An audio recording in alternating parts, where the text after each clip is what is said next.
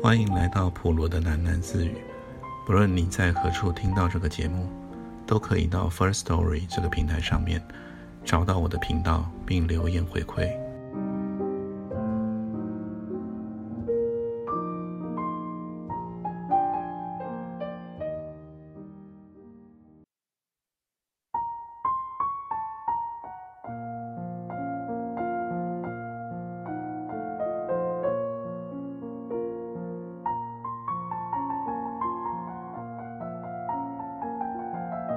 你看到女人的手，你猜出来了吧？她在说些什么？女孩压低了声音说：“你不用低声细气的说话。”男孩说：“没听说是个哑巴九个聋吗？你说什么他们都不听不见的。你就是骂他们呢，他们也不知道。”女孩捂住男孩的嘴，不让他说话。女孩的目光仍然死死的。盯着两个聋哑人的手，哦，是四只手，两只苍劲的、动作沉稳的手，属于那个老人；两只柔韧的、翩翩舞动的手，属于那个包花头巾的女人。一辈子用手说话，真不知道是什么滋味。女孩突然叹了口气，她说：“我小时候发过一场高烧，我母亲说。”要不是高烧退得快，我说不定也变成一个哑巴了。做哑巴也没什么不好啊。男孩说：“你要是用哑语骂我，我也不知道。”女孩捶了男孩一拳，她说：“我不要听你说话，我要听他们说话。”女孩说着，把脑袋转向长椅的背面。实际上，她现在离聋哑人的手已经是咫尺之遥了。老人停止了他的手语，他朝女孩看了一眼，女孩朝他莞尔一笑，老人便也笑了。包花头巾的女人也朝女孩投来匆匆一瞥，女孩又挤出了一张笑脸，但聋哑女人不为所动。她朝女孩摆了摆手，女孩猜到了他的意思，但一个手势并不能让女孩离开，女孩根本就不想离开，她觉得。他快要明白他们的手语了。我明白了，女孩突然高声叫起来。她对男孩说：“我明白了，他们在谈论那个女人的儿子。他的儿子不是哑巴，他的儿子能说会道，他的儿子是一个播音员。”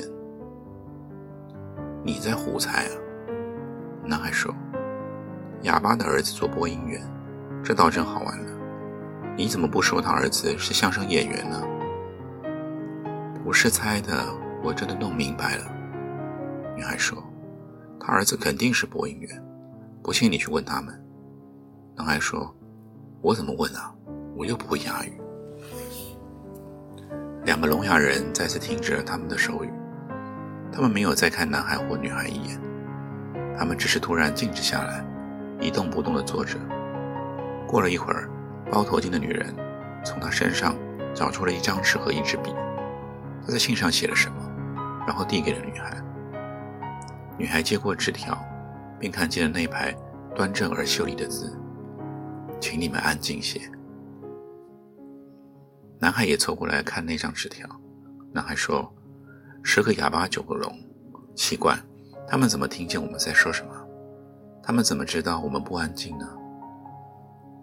女孩脸色绯红，女孩把纸条折成细细的一条，抓在手上。都怪你不好，她对男孩说：“你为什么非要大喊大叫的说话呢？”奇怪，我为什么不能大喊大叫啊？男孩说：“我又不是哑巴，我想喊就喊，想叫就叫，这是我的自由。”女孩脸色绯红，她看了看两个聋哑人的背影。他觉得他们在静止不动的时候，有一种说不出的威严。女孩对男孩说：“我们走吧，我们该走了。”女孩拉着男孩的手，走到了广场的边缘。在穿越马路之前，她回过头，朝绿地里的两个聋哑人望了一眼，他看见他们的手又开始活动起来，他们的手语在暮色中发出某种寂静的声音。女孩说：“他们还在说话，他们怎么有这么多话要说呢？”男孩也回过头去，他说：“就信他们说话吧，不让我们说话。要不看他们是哑巴，看我怎么收拾他们。”女孩厌恶地看着男孩，突然甩开了他的手，说：“请你安静些，请你安静些，好不好？”你说什么？你也不准我说话了。男孩的表情。急剧的变换着，最后他哈哈笑起来，说：“都成哑巴了，你们要安静，我偏不安静，让我喊一嗓子给你们听听。”后来，男孩松了松皮带，蹲下来运了一口气。男孩突然张大嘴，发出一声尖利的冗长的狂叫。男孩张大了嘴，整个脸部因为充血过度而涨得通红。他听见自己的狂叫声，像一架飞机。回旋在城市的上空，他还看见了那个噪声仪，在他制造的声音里，噪声仪显示的数字不停地跳跃上升，六十五、七十、七十五、八十，最后停留在九十分贝。男孩后来告诉别人，九十分贝是人生的一个极限。我们对声学缺乏研究，我们不知道他的话是真是假。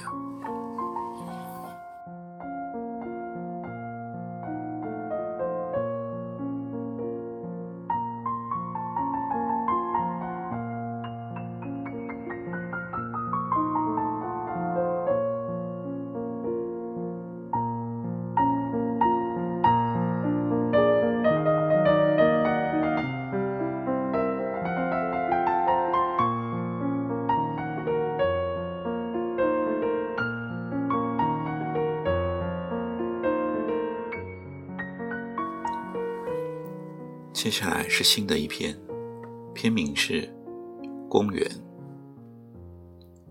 数以千计的自行车已经覆盖了公园门口的所有空地。姓张的男人好不容易才把妻子的女车塞进了密密麻麻的车群中，剩下的一辆车因为驮了一个儿童座驾，却无论如何也挤不进去了。姓张的男人把自行车提在了半空中。一时手足无措，他说：“哪来这么多自行车啊？让我放哪儿啊？”负责存放车辆的管理员像一阵风似的从他身边掠过，他对他的怨气不闻不问，只是挥着一叠毛票朝远处某人叫喊着：“那边不能放车，不能放车！”姓张的男人皱着眉头环顾四周。他看见十米开外的公厕墙边停着几辆自行车，那大概是公寓门口仅有的空地了。姓张的男人嘀咕了一句什么，推着车就往公厕走。他听见妻子在后面高声说：“哎，你去哪儿啊？”他一边走一边粗声粗气地回答道：“还能去哪儿啊？去厕所。”周末前来游园的人很多。姓张的一家可以说是人群的典型，一家三口，男的、女的，还有一个四岁的像小猴一样调皮好动的儿子。男的放好车，匆匆地跑到了入口处与妻儿会合。他看见妻子脸色有点阴郁，他的眼睛斜睨着入口处一堆堆涌来的人群，一只手揪着儿子的裤子背带，另一只手抓着两张门票。朝栏杆上甩打着。男人刚刚想去牵儿子的手，女的就把儿子推到他怀里。他说：“他要吃羊肉串，出去给他买吧。”不准吃羊肉串，吃了拉肚子。男的声色俱厉，把儿子的手抓住，抓住了往公园里面拉。男的一边拉拽儿子，一边对妻子说。我说过啊，周末不能来公园，你偏不信。这么多人，人挤人有什么意思啊？周末不来，什么时候来啊？不是周末你有空出来吗？男的一时语塞，朝左右前后的人群望了望，说：“哪来这么多人啊？连自行车都没地方放，只能放厕所那。”女的兀自在前面悻悻然地走。女的一边走着，一边把淡黄色的门票撕成了碎屑。她说：“说是有郁金香展览，门票卖八块钱一张，涨了三块，哪有什么郁金香？我怎么没看见有什么郁金香呢？”儿子说：“郁金香是什么？是一种动物吗？”男的说：“不是动物，是荷兰的国花。荷兰你知道吗？”荷兰在欧洲，那里生产许多鲜花。儿子说：“我不要荷兰，我要去看海狮表演。”男的说：“你妈妈喜欢看花，先去看郁金香，然后去看海狮表演。听话，你要不听话，就不带你去看海狮表演了。”女的终于看见竖在路边的那块告示牌，上面写着：“郁金香展览在苗圃。”女的把告示牌念了一遍，回过头问男的：“苗圃在哪儿啊？”男的像老鹰捕鸡，捕住了儿子。男的说：“什么苗圃啊？再乱跑我就揍你啊！”苗圃，苗圃大概在人工湖那一边吧。走过去很远呢，起码要走半个钟头。男的指了指远处的人工湖。脸上出现了一丝犹豫之色。走过去太远了，他说：“要不就别去看郁金香了，先带儿子去看海狮表演吧。”女的用一种冷峻的目光注视着男的，突然就转过脸说：“你带儿子去看海狮表演，我去看郁金香展览。”男的说：“这算什么？一家人出来玩，哪有兵分两路的？”我说你今天情绪不正常，你还不承认？女的说：“没什么不正常啊，你嫌路远，你别去。我想去看郁金香，我不嫌路远啊。”男的皱了皱眉头：“那就一起去看吧，反正我也无所谓，看什么都行，反正我陪着你们就是。”女的瞪了男的一眼说：“谁要你陪呀？我自己去。”我们四点半在出口处汇合，你给我管好儿子就行了。女的说完，就朝通往人工湖的小径走去。男的拽着儿子的手，跟在后面。男的对儿子说：“听话，我们先看郁金香，再去看海狮表演。”但儿子开始想挣脱父亲的手。儿子扯开了嗓子，尖声大叫：“我不看香！”我要看海狮表演。男的挥起手掌威胁儿子说：“再闹就揍你哦！再闹我们什么都不看，马上回家。”男的强行把儿子架到了肩上，跟着女的朝人工湖走。但儿子是个任性、娇宠惯了的孩子，他开始用手揪扯父亲的头发，用双脚蹬踢父亲的胸部。男的怒不可遏，腾出手。在儿子的屁股上狠狠地拧了一下，于是儿子便哇哇大哭起来了。女的闻声站住了，女的回过头，厌烦地瞪着父子俩，脸色涨得绯红。你们闹什么啊？公共场所也不要丢人现眼啊！是孩子在闹啊，又不是我在闹。男的捂住儿子嘴说：“这有什么丢人现眼的？”不去了，不去了。女的挥了挥手说：“就依他，去看海狮表演吧。”这可是你说的啊！回头别再说是我惯坏了他。男的说：“大约是午后两点钟左右，姓张的一家人走在通往公园动物馆的林荫路上。孩子跑在前面，男的居中，女的殿后，看上去是一支小型而整齐的游园队伍。”走过花坛的时候，女的抄到男的前面，把儿子抱到花坛边坐下。女的并不是为了赏花，她替儿子脱下了毛衣，露出里面那件可爱的绣有米老鼠图案的衬衫。女的把孩子的毛衣塞进背包，又问男的：“你要不要把外套脱了？”男的抬头看了看天，说：“我不脱，不觉得热。”其实五月的阳光已经很热烫了，尤其是在午后的时分，尤其是在游人如织的公园里，漫步行走的人们常常会有燥热的感觉。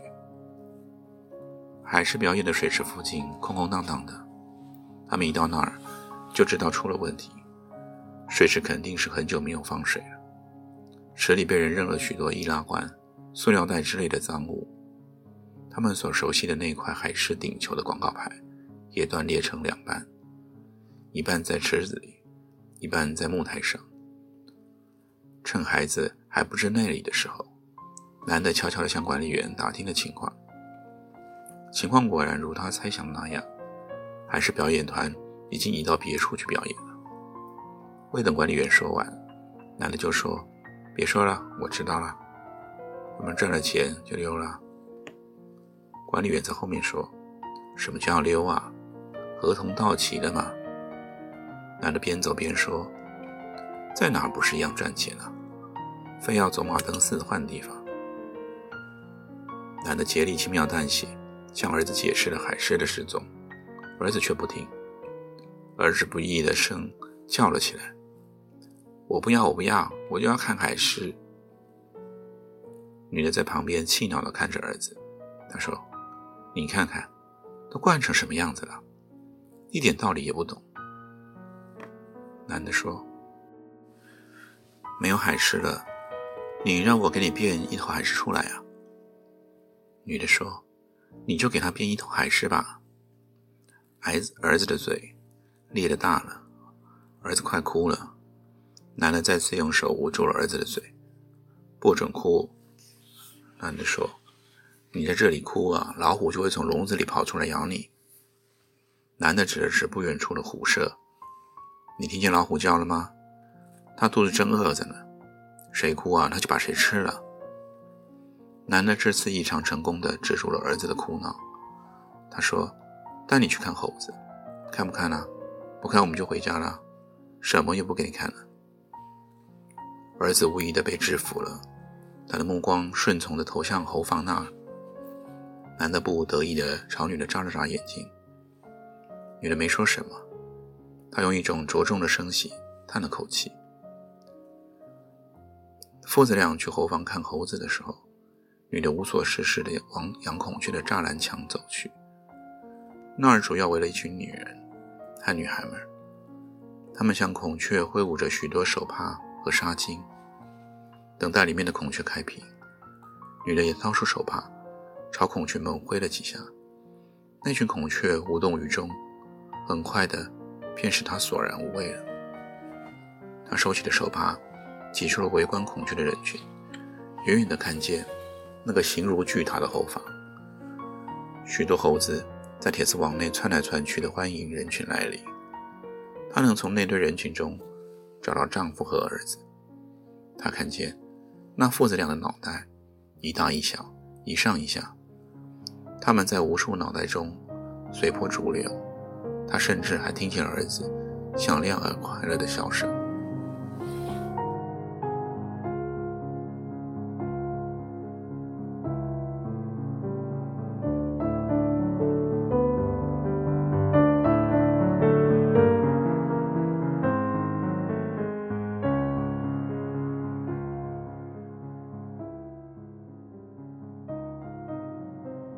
今天就先念到这里，我们改天见。